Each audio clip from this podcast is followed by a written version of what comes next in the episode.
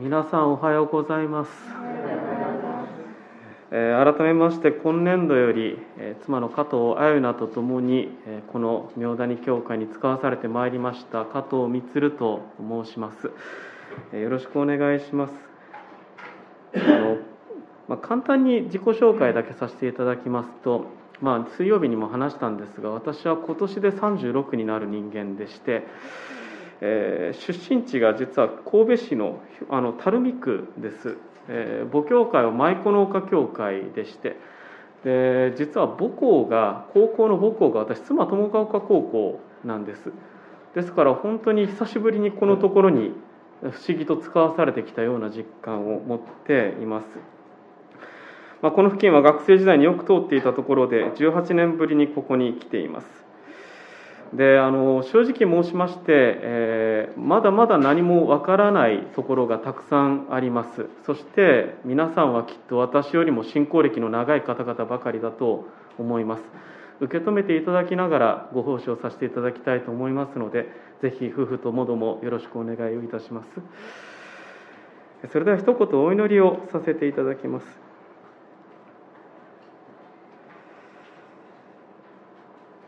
愛する天の父なる神様尊い皆を心から賛美をいたします。明谷教会の皆さんと共に今日からまた主を仰いで礼拝をする日々を始めさせていただきます。何よりも主がこの教会の頭として立ってくださり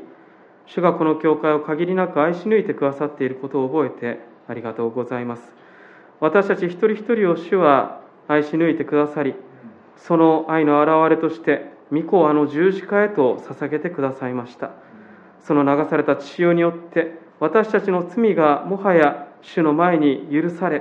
やそれだけではなく復活の命を私たちにも与えてくださり永遠の命永遠の死と結ばれた命を与えてくださって私たちが一人ではなく主と共に生きる歩みを与えられていること。あなたはもはや自分の二本足ではなく私の恵みによって歩みなさいとあなたのその恵みの世界へと私たちを招いてくださっていることを覚えて感謝をいたします。どうか主よこの礼拝の時にも祈られたようにあなたご自身がご臨在くださって一人一人に命の言葉を語りかけてください。あなたの御言葉によって私たちを立たせあなたを仰ぎこの一週間も主を主と共に勇気を持って歩んでいくことができるように私たちを導いてください。お願いをいたします。祈られたようにここに集いたくても集えない方々心が離れておられる方々また体の弱さでここに集えない方々もいらっしゃることと思います。どうか主は知っていてくださいますからお一人一人を慰めあなたが励ましてくださり共にまた主を仰ぐことができるよう導いてください。お願いをいたします。語る者の唇を清めてください。あなたご自身がどうか今日御言葉を取り継いでくださいますように導いてくださいますようにお願いをいたします。全世界で持たれている礼拝のうちにもあなたがご臨在くださってお一人一人が生ける主とのお出会いをすることができるよう顧みてください。これからの時を委ねをしてイエス様のお名前によってお祈りをいたします。アーメン。えーさて今朝はあの「主路の手術」というその時を迎えております、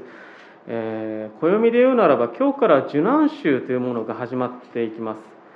であの受難週あの今週1週間のぜひ皆さんにあの読んでいただけたらなと思って受難週の目想の手引きというものも入れさせていただきました。ぜひご覧になってくださればとも思います。で受難週というのをまあ何と言いますかねあの来週イースターを祝いますけれども、まあ、受難週というのはある種このイエス様がエルサレムに入られてからその日々のことを考えるとするならば実はその受難週の始まりに、まあ、主路の手術があるというのは実にまふさわしいことだと思うのです。主路の手術というのはまさにイエス様がご自身の生涯の中で、まあ、最後にあのエルサレムへとま入場されていく。その時の光景、まあ、その時の出来事をまお祝いするという、まあ、そういう時ですね。でただ、まあ、今朝お読みいただいたテクストおそらく、まあ、皆さんにとっては馴染みのある箇所かとも思いますが、えー、一つだけ、まあ、読みながら、まあ、おそらくちょっと不思議な光景があるわけです。でそれは何かと言いますとエルサレムに入場される際になぜイエス様はロバの子に乗られたのでしょうかということです。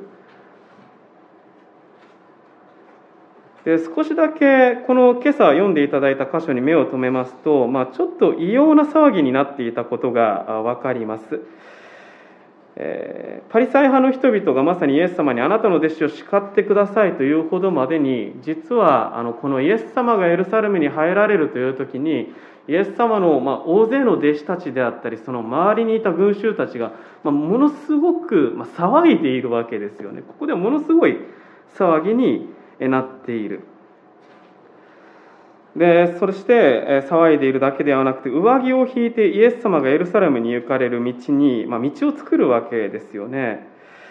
でなんでこんなことするんでしょうか、まあ、言い方を変えるならば、まあ、そのある地方で、ま、有名に力を持って奇跡を起こしてきた人が、ま、エルサレムという都に入るという出来事じゃないですか。簡単に言うならば。でもそれだけにとどまらない騒ぎがここで起きているということなんですよ。でなんでこんなことが起きているのか。でこれはおそらく一つ言えることは何かと言いますと当時のユダヤ人たちにとってイエス様がエルサレムに入られる光景というのはあああの出来事が今起きてるんだっていうことを彼らは見てたということです。何か彼らが持ってる一つの期待といいますかイメージといいますかそういうものをイエス様がエルサレムに入られる光景に重ねて見てたんです。ああれが今起きてる。じゃあ一体何が起きているとユダヤ人たちは思ったんでしょうか？それは何かと言いますと簡単に言うならば王が王の都に帰還したんだっていう光景を見ているわけです。王が王の都に帰ってこられた。今日あの群衆たちが叫んだ言葉38節に書いてありますけどこう叫んでいますね。祝福あれ、主の皆によって来られる方、王に、天には平和があるように、栄光が糸高きところにあるようにと。主の皆によって来られる方、王にと。王が来られた。王が帰って来られた。彼らはそのような期待の中で、まあ、ものすごく大騒ぎをしたといいますか、もう喜びの騒ぎをここにしたということですね。でちょっとだけあのややこしいことをお話します。少しだけこの時代の背景のことをお話をさせていただきますと、この時代のユダヤ人たちにとっては実は彼らは何百年にもわたって他の外国の人たちに支配されている生活を続けていました。ユダヤ人たちというのはいろんな国の人たちに支配をされてこの時代はローマ帝国という国に支配をされていましたで彼らの悲願といいますか絶望してたのは何かと言いますとまさにダビデ王のようなあのような私たちのユダヤ人の王が王神が再び立ててくださって王の都に帰ってきてそして王の都でまさに私たちを支配している外国、まあ、ローマ帝国ですよねその人々を追い出してくれるんだっていう期待が彼らの中にはあったわけです。ですから彼らは、まあ、とても騒いだ、とても喜んだ。王が帰ってきた。王が来られた。イエス様の道づくりをしたのはまさにそのような期待の表れでした。でただですね、このように見ますと、やはり不思議なわけです。それはなぜかというと、普通王様っていうのは都に帰ってくる時には、ロバの子には乗らないんですよ。王様が自分の都に帰ってくる時に乗る乗り物というのは基本的には馬です。で馬っていうのは当時の社会においては兵器なんです。今でいうとこの戦車です。でこの馬に乗って帰ってくる王様っていうのが大事なんですよね。馬っていうのは力ですから武器ですから。だから力私は力のある王様なんだっていうことを誇示するために普通は王様って馬に乗って帰ってくるんです。でもイエス様は王であるにもかかわらずここでロバの子に乗って帰ってこられたというのが実はとても大事なことなんです。いや、主が強いて求められたわけですよね。主がお入り用なのです。私はどうしてもロバの子に乗ってここに帰ってこなければならないと、ご自身で定めて帰ってこられた。そのことにとても大きな意味がある。じゃあ、ロバの子に乗る王様ってどういうことなんでしょうか？まあ、ちょっとだけ旧約聖書を見ますと、ゼカリア書、ゼカリア書というところに、ロバの子に乗る王様のことが書かれてあります。旧約聖書のゼカリア書9章の、えー、9節というところに旧約聖書新海約2017ですと旧約聖書の1621ページの下の段にあります。ゼカリア書9章の9節ということをちょっとお読みさせていたお読みいたしますとこういうことが書いてあります。娘シオンよ大いに喜べ。娘エルサレムよ喜び叫べ。見よあなたの王があなたのところに来る。義なるもので勝利を得柔和なものでロバに乗ってメロバの子であるロバに乗ってという言葉があります。まあ、イエス様はおそらくこのことを、ま成就としてなさったのだと思いますけれども柔和なものなのだロバの子に乗る王様というのは柔和な王様なのだということをここで言っているわけですね。ロバの子に乗る王様は馬に乗る王様のように力を誇示する力を振り回す王様ではなくて柔和な王である。そのことをはっきりと示すためにイエス様はロバの子が入り用ですと言って乗ってエルサレムに入られたということなんですでも柔和の王様ってどういう王様なんでしょう？ちょっと分かりにくいですよね。柔和の王様とは一体どういう王様なのでしょうか？ロバの子に乗るイエス様とは一体どういう王様なのでしょうか？今朝はこのことから2つのことをご一緒に受け止めさせていただきたいと思うのです。2つのことをご一緒に見ます。1つはロバの子に乗るイエス様は平和を実現する王様であるということです。ロバの子に乗るイエス様は平和を実現する王様であるそしてもう一つロバの子に乗るイエス様は私たちに平和を実現する方法を示しているということです。ロバの子に乗るイエス様は私たちに平和を実現する方法を示しているということです。で一つ目のことを見ていきますけれどもロバの子に乗るイエス様は平和を実現されたわけです。でちょっとこの、えーと、入場した後のことを少し想像しながらお話を聞いていただけたらと思いますけれども誠の王としてイエス様はエルサレムに入場なさいましたで皆さん、えー、思い出していただきたいのですけれどもじゃあ誠の王として入場されたイエス様はエルサレムの人たちに歓迎されたでしょうか？王様万歳って言われたでしょうか？エルサレムの人々は王に従う国民のようにイエス様に仕えたでしょうか？で残念ながらそうではありませんでした。例えばイエス様が神殿の境内の中で教えておられる時にイエス様のそばにはいつも敵対していてイエス様を訴える口実を探している人たちがいましたよね。そしてイエス様の弟子の一人であるユダがまさにイエス様を裏切ってしまいます。でその裏切りによってまさにゲッセマネの園でイエス様が祈っておられる時にローマ兵たちがイエス様を捕らえに来られたわけですね。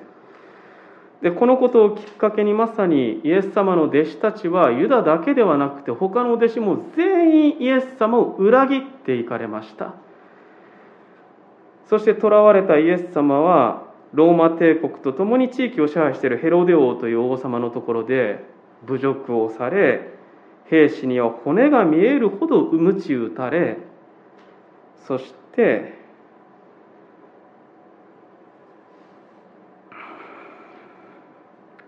茨と冠の衣を着せられたということですね。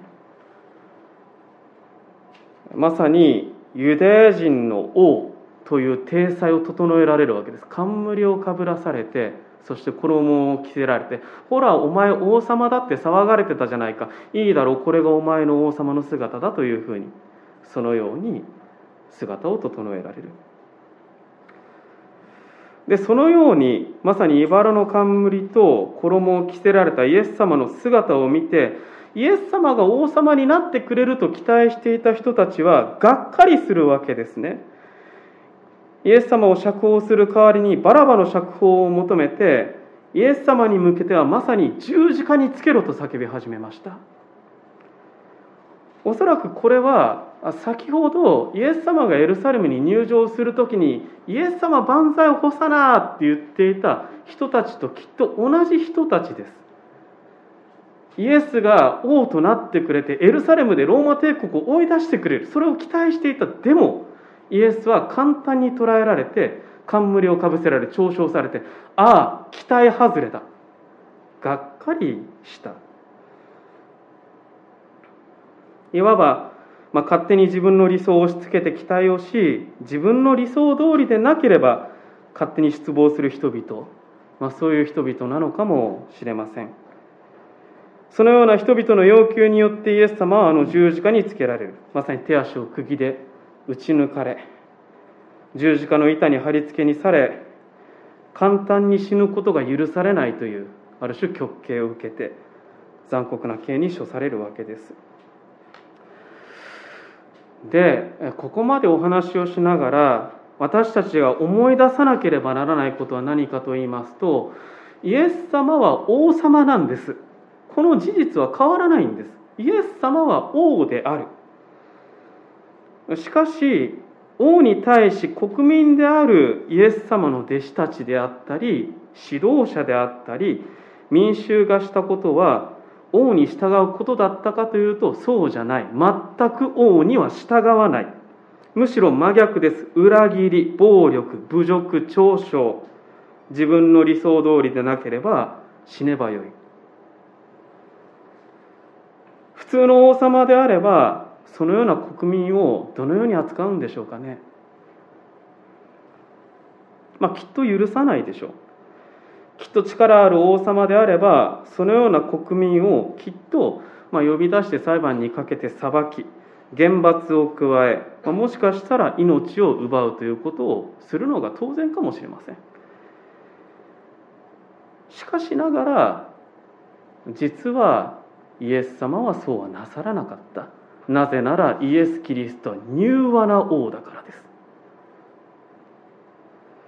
イエス様はどうなさったでしょうか？イエス様が十字架上で言われた言葉が一つあります。私の救いのきっかけになった言葉でもありますがこういう言葉です。父よ彼らをお許しください。彼らは自分が何をしているのかが分かっていないのです。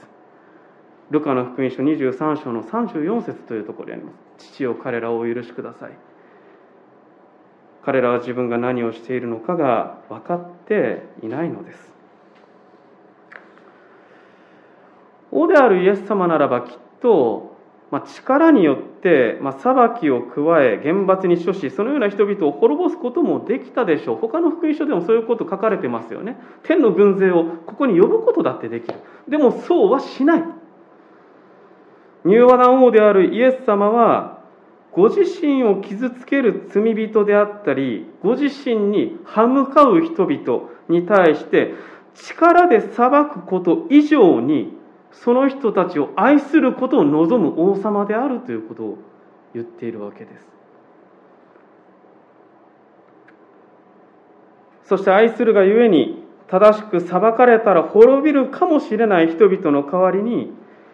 自らが代わりにその裁きを負ってしまうような王である。それはどんなにイエス様という王を拒もうとも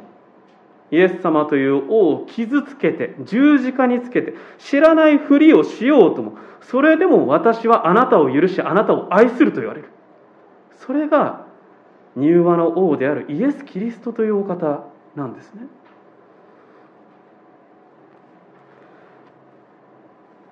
で私は以前あの、まあ、いくつかの教会でご奉仕をさせていただきましたけれども一つ教えられたことがありました。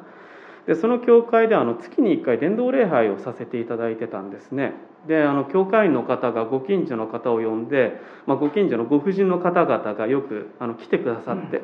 で短く伝道礼拝をして、まあ、午後にお茶しながらあのバカ話でわーって騒いでたんですけれどもあの本当によく熱心に質問してくれるご婦人が一人いましたでこの方クリスチャンじゃないんですけれどもよくあの私に向かって「先生最近私困ったら、まあ、まだ信じてるわけじゃないんだけども心の中でイエス様って叫んでるの」って「先生お祈りってそれでもいい?」ってことを聞かれて「いいですよ」って。あなたがイエス様と叫ぶ時にあなたの心の中による思いすらイエス様を受け止めてくださっています。主は聞き上手なんです。だから安心してイエス様って叫んでいいですよってことを言ったり、まあ、そういうことをしてたんですけれどもその方がある時こういうことを言われたんですね。先生十字架のお話を教会でたくさん聞く中でなんか教会の十字架が立ってますよね。で十字架ってすごくむごたらしい刑ですよね。あそこの手を開いてまさに釘打たれて。でも先生私最近教会の十字架見ると血を流した神様がこうやって手を広げて私を待ってるように見える。私をこうやって抱きしめようとして抱きしめる前に胸を開いて手を広げて待っているように見えるんだけど先生この理解っておかしいかなと私聞かれたんですよ。皆さんどう思います？で私はそれを聞いてなるほどそう言えるんですかね。そうです。ああそう。そう、いや、そう、あそうですよね って私はちょっと納得させられたところがありました。まあ、牧師はクリスチャンじゃない方に教えられるんですよ。で、そのところで、ああ、そうかって改めて思わされる。十字架の愛って何なんでしょうね。十字架の愛って何なんでしょうね。で私たちは、まあ、神様の前に正しくあるってこととても大事なんですよ。なんで罪から離れてるとても大事なんです。でも最初の神様の愛はどこから始まっているのかと言いますとそれは私たちが神様を十字架につけてるんですよ。否んでるんですよ。イエス様のことを嫌いだって言って離れてるんですよ。あんなやつ知らないって言って言ってるんですよ。でもそのような私たち一人一人の現実を見つめてイエス様はそれでもあなたを愛するって言ったんでしょ。十字架ってそういうことですよね。それでもあなたがどんな状態であったとしても、あなたが今私を拒んでしまったとしても、私からあなたに対する愛は変わらない。絶対に変わらない。それが十字架っていうものが示しているものです。で、教会は十字架を掲げるんです。絶対に掲げるんです。それは私たちがいつまでもこの愛から始まるためです。神がこんな私ですら今なお愛し続けてくださっている。私はもうダメだ。神様から離れている。でも違う。いやあなたの全てを見ても私はあなたをなおも愛している。そう言うから私たちはここに安心して集うことができるしああ自分は限界があって弱さがあるなっていうことを知りながらも主の愛を信じながらああじゃああなたにも弱さがありますよね。限界が大丈夫でも神様はあなたのことも愛しておられるんですよ。そう言えるわけじゃないですか。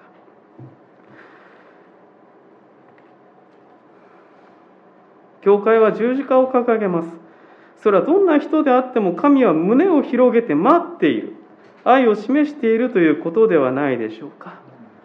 で信仰とはイエス様が神様が表明している愛を受け止めることでしかありませんそして聖書が語るのはその愛を自分への愛として受け取ったならばあなたはもう一人ではない神の子とされ神があなたと共に歩んでくださる。そのような人生が始まると私たちに語る。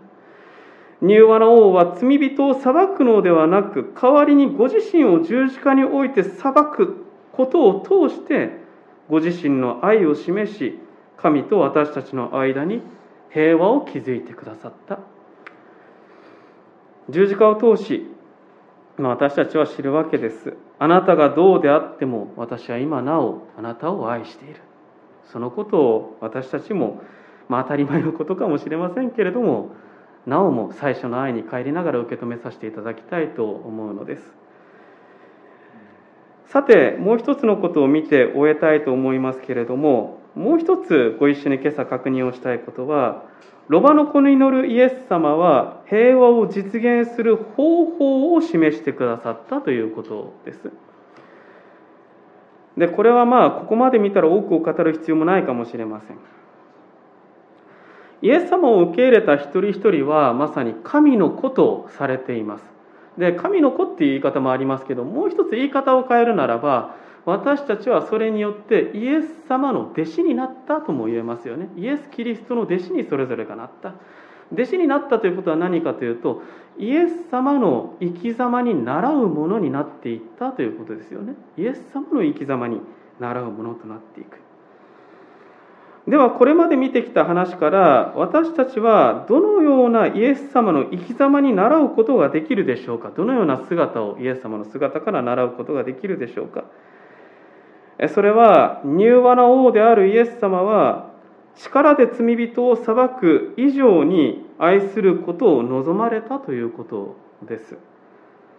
もっと少し言い方を変えるならばこう言えるかもしれません、まあ、私なりの解釈です、まあ、こういう言い方ができるかもしれませんね。私たちはイエス様の愛に倣ってまず剣を置いて相手を見つめることを始めなければならないということです。剣を置いて相手を見つめることを始めなければならない、まあ、例えばの話をしましょうか、え私たちがえっとまあ教会もね一つの交わりですけれども、まあ、それは親子関係であったりもしくは夫婦関係でもそうですけれども誰かと共に生きていくっていうことは簡単ではありません。本当にいろんな戦いがあります。で時にはその中で仲違いをしますよね。緊張感が走ってでなんか相手が自分を傷つけるようなことを言ってくるかもしれないと思うかもしれません。でその時に私たちがよくすることは何かと言いますと心の中で剣を研ぐんですよ。あの人がこう言ってきたらこう言い返してやるいや私は間違ってないんだ。私は正しいんだ。そういうふうに私がこれ以上傷つかないための剣というものを研ぎ始めるんですよね。そしていざ何か、まあ、ぶつかる瞬間がバーンと火花が散る時になったら「よっしゃ待ってました」ってってそこで剣をポンと持ち出して相手と切り合いを始めてそれでその切り合いが終わった後に勝ったら「やった私の勝利だ私の平和が訪れた」っていうんですよ。そういうことってないでしょうかね。まあ、ひいて言うならば先ほどちょっと戦争のことを祈っておられました。その通りだと思います。戦争でもそうですよね。ウクライナとロシアの戦争があります。で本当に平和が少しでも早く迎えられるようにと願いますけれども例えばです。仮にウクライナが勝ったとしましょう。いろいろな国が支援をしてくれてウクライナが勝ちました。そしたら私たちは喜びます。あウクライナに平和が訪れた。でも勝った国があったら負けた国があるわけですよね。で負けたロシロシアといいますか負けた国はどうなるんでしょうね。おそらく戦争で負けることは何百年もの払わなければならない負債を抱えるんです。でその負債は国民に強いられるんです。ロシアの人たちは貧しく生きている間生きていかなければならない。貧しさがまたこの世界に一つ生まれるということになるのかもしれない。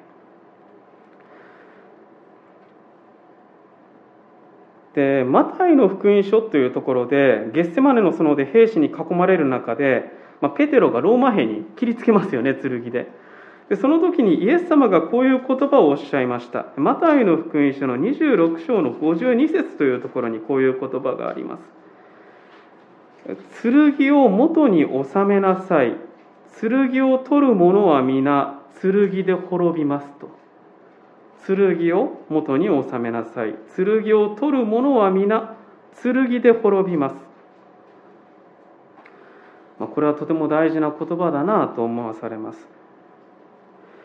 剣を取った時点で私たちが築ける平和というのは何かというと私の平和なんです。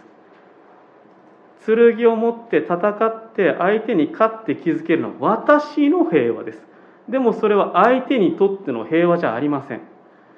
傷つけられたら言い合いになってあ負けたらあなんか私の方が間違ってたかもしれないってなりますけれどもでもやっぱり私の平和が実現する。で私の平和を築いたらいいんでしょうかね。教会は正しいことを語ります。でこれは聖書の言葉を語っていきます。でも私は時々思うのですが正しさや正義というのはとても大事なんです。でも扱うのが難しいんです。とても難しい。時にそれはただただ本当にいいことなのだけれども人を傷つけて終わってしまうというだけのことになってしまうかもしれない。私の平和をどうやって築くかではなくて実は私たちが考えなきゃいけないのは私たちの平和はどうやったら築けるかっていうことですよね。私たちの平和でそれをどうやったら築けるのかそれはまさにイエス様がこう今回歩まれた歩みにすごく表れてると思うんです。先ほども読みましたがイエス様は十字架上でこう言われました。父よ彼らをお許しください。彼らは自分が何をしているのかが分かっていないのですと。でイエス様は傷つけられたら剣を持ってやり返してよかったわけですよね。でも剣を持ってやり返すのではなくてイエス様がなさったことは何かというと父よ彼らをお許しください。彼らは自分が何をしているのかがわからないって言ってるんです。イエス様は十字架の上で自分を釘付けた人たちを見てるんです。彼らは自分が何をしているのかがわからないぐらいに分かってないんだ。どれほど自分が罪深くて自分が過ちを犯しているかすらも分かっていない。でもそう分かっていない彼らのことを見つめてだから主を裁いてくださいではなかった。主よ彼らをお許しください。そう祈られる。それは相手が自分を傷つけるときに、まあ、相手と相対するときにそれは相手に剣を持って応酬しようと剣を解くことではなく相手がどういう状況なのかを理解しようとする姿勢ではないかなと思うのです。で私なりに表現しますとこういう言い方になりますね。自分を傷つける人がいる。なんか分かんないけれども怒る人がいる。でそういう時にすぐに剣を抜き出したくなる手があるんです。いや俺は間違ってない。お前に言ってることの方がおかしいって。やりたくなるんです。でもその手を少し押さえるんですよ。少し押さえて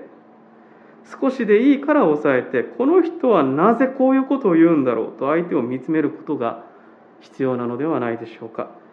何か私が彼を傷つけるようなことを言ったのだろうか。もしかしたら彼女が私に怒っているのは私ではなくて私の背後に見ている誰かに対して怒っているのかもしれないわからないわからないでも分かろうとしなければならない。エペソビトへの手紙の4章の15節というところにこういう言葉があります。まあ、短い言葉です。それは、愛をもって真理を語りなさいという言葉です。愛をもって真理を語りなさい。これとても大事なんですね。真理を語ることは、まあ、言い方がちょっと雑ですけど簡単なんです。正しいことを言うだけならば私たちは簡単です。でも愛をもって愛をもって真理を語れ聖書はこの世界にいずれ正しい裁きが訪れるということを述べています主が再び来られる時にこの世界は正しく裁かれますでもこの世界に正しい裁きを下される前に主は御子イエス様をこの世界に下された。それは全てつながると思うんです。愛をもって真理を語れ。正しい裁きを下す前にまず私たちは相手を愛することを見なければならない。私の平和ではなく私たちの平和を築く。それはとても大変なことですがそのために悩むようにと私たちは招かれていると思います。なぜならイエス様は力を誇示する馬を選ばれたのではなく柔和を貫くロバの子を求められたからです。主がご入り用なのですとロバの子に乗る道を求められたからです。私たちはそれぞれ限界があります。あの愛するということであったり人と、ね、向き合う時に剣でぶつかりたくなるという思いが私にもあります。でもその度に私たちは主の前にひざまずくわけじゃないですか主よ。どうか剣を一個置かせてください。この人にまず剣を振るうよりもまずこの人が何でこういうことを言うのかということを見つめる勇気と心のゆとりをください。そのところから実は気づかれる愛がある。私たちがきっと精霊様によって変えられるべきところはそういうところだと思うのです。父たる歩みです。でもその小さなところから私たちはイエス様に倣うものとして歩ませていただきたいと願うわけです。ちょっと長くなりましたが一言お祈りをしてメッセージを終えさせていただきます。